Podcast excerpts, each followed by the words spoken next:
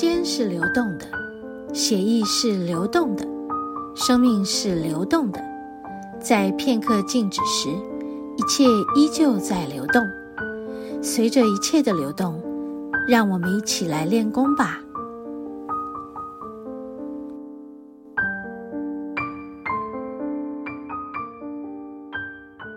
OK，好，我们要继续进入这一章节的下一个段落啊。他说到，其实北半球的针叶林对于影响气候的水分收支还是另有诀窍的哦。就是他们会散发出一种叫做萜烯的，这是一种树木原本用来抵抗疾病与寄生物的物质。但是，当它的分子进入空气中的时候呢，水汽就很容易依附在它上面而凝结。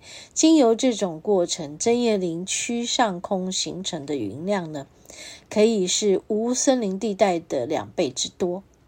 而较多的云量呢，意味着降雨几率的上升，阳光的反射呢，也多了约百分之五。整体来说，当地的气候变凉了，变得凉爽且湿润。而这正是针叶树们最爱的环境。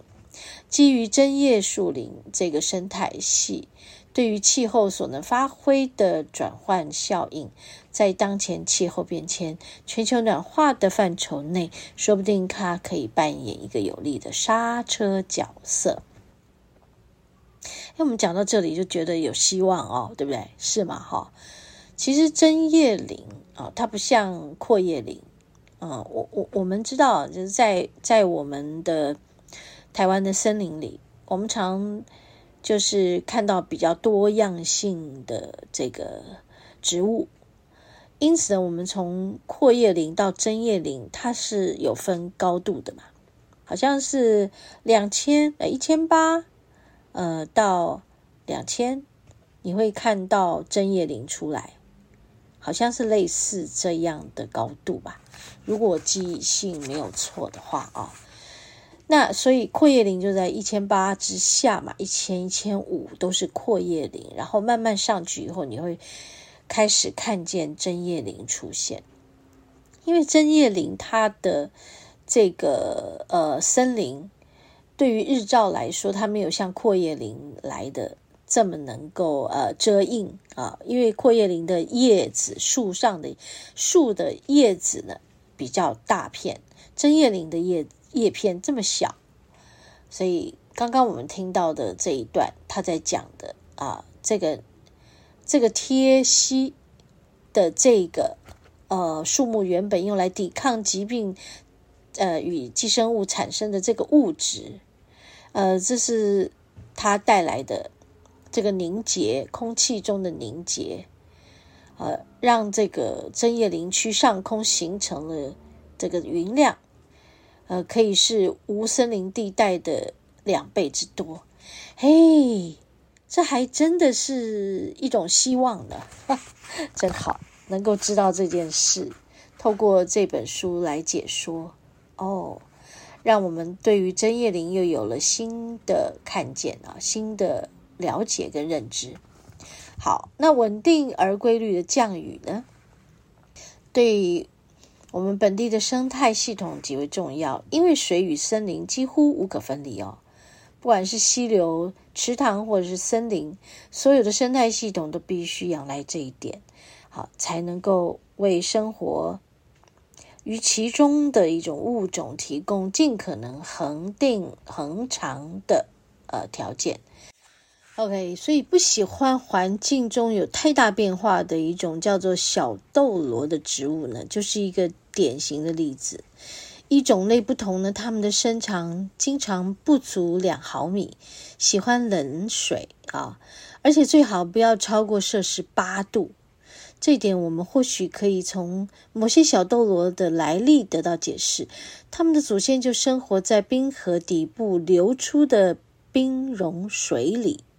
而这样的环境呢，在最后一次冰期时的整个欧洲呢，几乎随处可见。哈，时至今日呢，最能够提供类似条件的地方，啊、只有不受污染的森林呃泉源区。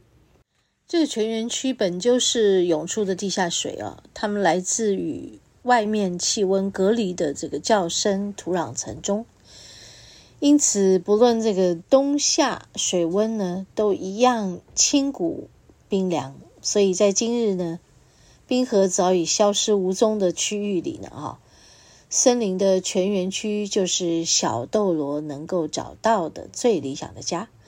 不过这个。替代的生活空间能否成为它永久的窝，必须看泉水的涌出是不是能够维持全年不断。针对这一点，森林必须再度粉墨登场，以发挥它至为关键的影响。然后，森林的土壤就像一座巨型的地下水库，永远勤快的这个收集所有的雨水。树木就是负责让雨滴不要重重的直接敲打这个地面，而是要轻柔的从枝叶间呢缓缓滴下。嗯，这个画面好像有感觉到，因为我们在森林里面，呃，如果有下雨的时候呢，其实你并不会真的被淋湿，而会比较缓慢，因为好多的树叶可以遮荫啊。所以有时候，哦，我们会发现说，在没有树的地方，雨很大，但是走进森林里面，诶，有一种你不需要打伞也可以走路的感觉。哈哈，好，那我们继续念。OK，好，由于是这个关系啊，它们就是轻柔的从枝叶间缓缓滴下嘛，所以这样的这个疏松的土壤才能够。完全吸收水分，哦，原来这才是土壤吸收水分的方式哦，不会让雨水在地面呃聚集成小沟，并在短时间内就全然的流泻。哦，现在大家都了解了吗？在森林里面，它的作用原来是这样的，所以树木树叶扮演了非常重要的关键角色。嗯，好。好，继续呢，就是不会在这个在很短的时间内就不会是呃全然的流泻，而会被收集到土壤层内，先做停留，然后大致而言呢，只有在森林底下的储水槽已经满载的时候。过多的水分才会慢慢流到更深的地层，有时候它们甚至需要好几十年的时间才会重新从地底涌出来。那这段时间里呢，干燥缺水期还有剧烈的降雨期间的水分呢，就会收支波动得到缓和。而这也维持了泉水规律涌出的可能性。虽然我们不见得总是能够涌用涌出来形容，哇，好棒哦！有没有在这里面我们听到森林里面的一个合作关系和他们的智慧呢？OK，它整个森林的完整，它是有系统的。嗯，好，我们待会儿继续。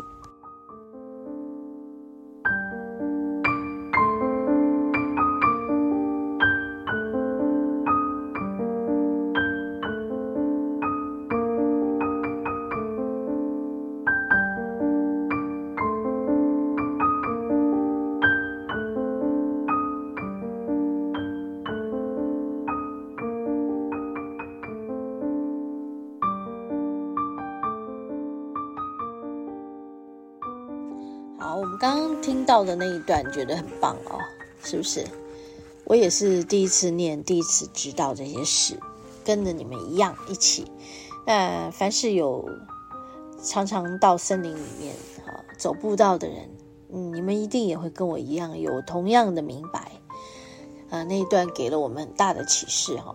好，好，那我们继续念。所谓的全园区，其实看起来。经常只是森林土地上的一块沼泽泥泞，且可以引导我们找到附近小溪的深色区域。只要蹲下来看仔细呢，就能分辨出其中的涓涓细流。哦，而且这是判断它是否为泉水的最佳依据。另外，温度计也可以告诉我们，呃，这是一场剧烈雨后留下的地面积水呢，或是货真价实的地下水。摄氏九度以下就是泉水。不过，或许很少人会随身携带的温度计。对啊，谁会携带温度计？不过，我们可以用手去触摸它了。你看，所以另外一个辨识的可能是，来一场冬季的寒天的森林漫步，当所有的小水洼及雨水坑都结冰了，只有泉源区还有泉水哦潺潺不断的流淌进出来的话，这就是小豆螺的家。可以一整年都享有最舒适温度的栖身之地。不过，帮忙营造出这个环境的，并非只有森林里的土壤。这么一小个群群落生境，哈，夏天很容易就会晒得热乎乎的。因为热乎乎，所以会使得小豆螺中暑。还好阔叶树浓密的树冠呢，就可以挡住。过多的日照成为他们最凉爽的遮阳伞。哎，对呀，我们在阔叶林中真的会觉得那个大片大片的树叶哈是遮荫的，真的是一个遮阳伞。哈哈哈哈！哇哦，现在想想，台湾的森林啊，多样化的森林。会让我们非常非常的幸福啊，很幸运啊！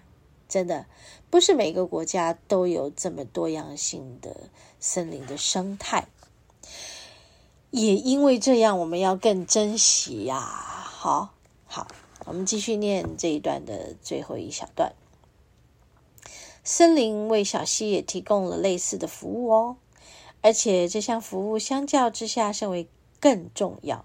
因为溪水不同于总是可以保持清凉的泉水，嗯，这里一直在强调溪水跟泉水不一样，哈，所以它们直接暴露在大幅的气温波动之下。还有蝾螈的幼儿就是一例，这个阶段的它们就像蝌蚪一般，静候有朝一日离开水中生活，与小豆螺一样。都需要待在凉爽的水中，水温如果上升了，那氧气便容易从水中逸散。相反的，假若到处都结冰，那蝾螈宝宝当然也没有活命的机会。好，所以森林毫不费力的就顺手解决了这个问题。嗯，好，我们今天呢，因为在这里时间的关系，我们只能。和大家分享到这里哦，但是想一想，呃，这个作者在最后章节结束前，他说：“让我们再一次回到森林的水的起源——降雨，它能够为一次野地健行营造美好的气氛。虽然是小心你不要穿错衣服，这也会使人很懊恼。”对。但是对于这一点，老阔叶林可以为我们提供一项特别服务，透过苍头的叶雀提供短期的天气预报。这种有着灰色脑袋的红褐色小鸟，通常会吟唱的一种被鸟类学家呃译为“是是是，我不是神气的 陆军元帅吗”的一种旋律。当然，这只是在天气晴朗的时候才听到。山雨欲来的时候，他们就会换上另外一种曲短调，一声洪亮有力的“雷雷雷嘘，雷雷雷嘘，雷雷雷嘘”，哈哈哈哈，好有趣哟！好，很开心我们能够在今天，虽然没有到森林。来和大家做一个实况录音，但是还能够透过这本书和作者在森林里面服务多年以后总结出来的一些森林里的呃现象，来告诉我们更多宝贵的事情。希望每个人都能够透过森林的疗愈，更爱惜我们的大自然。OK，很开心和大家在这里分享这些。和你分享爱。我们下周同一时间再见喽。